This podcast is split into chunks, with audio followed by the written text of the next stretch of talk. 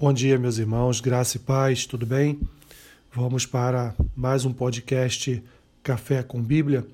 Hoje, dia 28 de setembro, faremos a leitura e uma breve reflexão no texto que se encontra no livro de Atos dos Apóstolos, capítulo 9, versículo 31, que diz assim: A igreja, na verdade, tinha paz por toda a Judéia, Galiléia e Samaria edificando-se e caminhando no temor do Senhor e no conforto do Espírito Santo, crescia em número. Meus irmãos, a igreja, como nós já já viemos falando por todo esse mês, esse mês de setembro, a igreja ela é sustentada sustentada por Cristo, ela é sustentada guiada pelo Espírito Santo. A igreja ela ela é movimentada pelas ações, pela pelos propósitos da Trindade. A igreja ela é guardada, ela é protegida pelo guarda de Israel.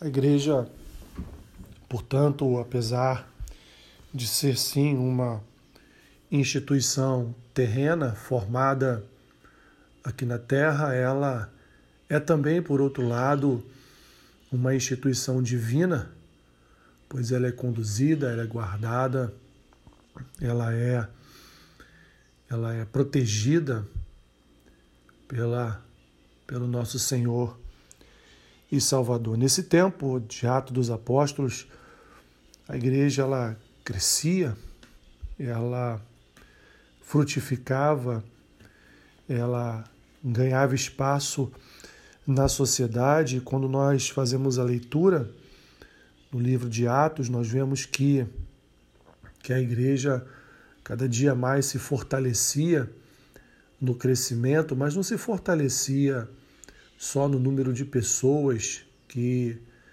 que iniciavam uma membresia no corpo, mas ela se fortalecia principalmente pelo poder do Espírito Santo, pela obediência à doutrina dos apóstolos, é, pela comunhão, pela unidade.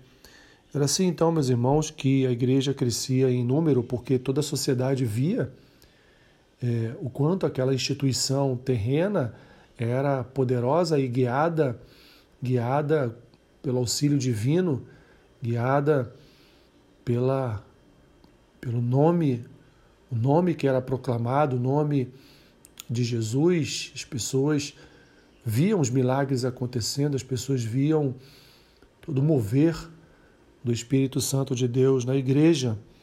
Então a igreja recebia cada dia novos membros e seu número crescia, portanto, é, cada vez mais.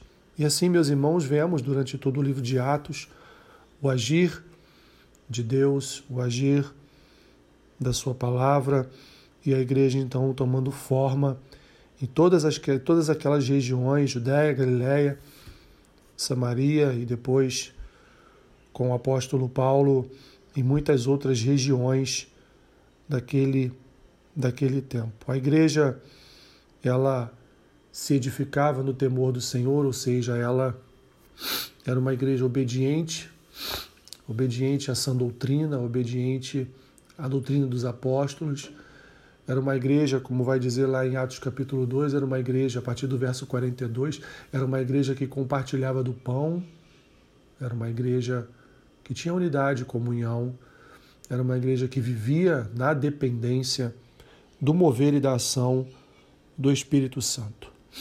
Que as nossas igrejas, meus irmãos, possam olhar para o exemplo de Atos dos Apóstolos e não só é, se preocupar com o crescimento, não só se preocupar com a multiplicação de pessoas no templo como membros de uma comunidade de fé, mas se preocupe principalmente em caminhar edificando-se no temor do Senhor e crendo, confiando, andando no conforto do Espírito Santo.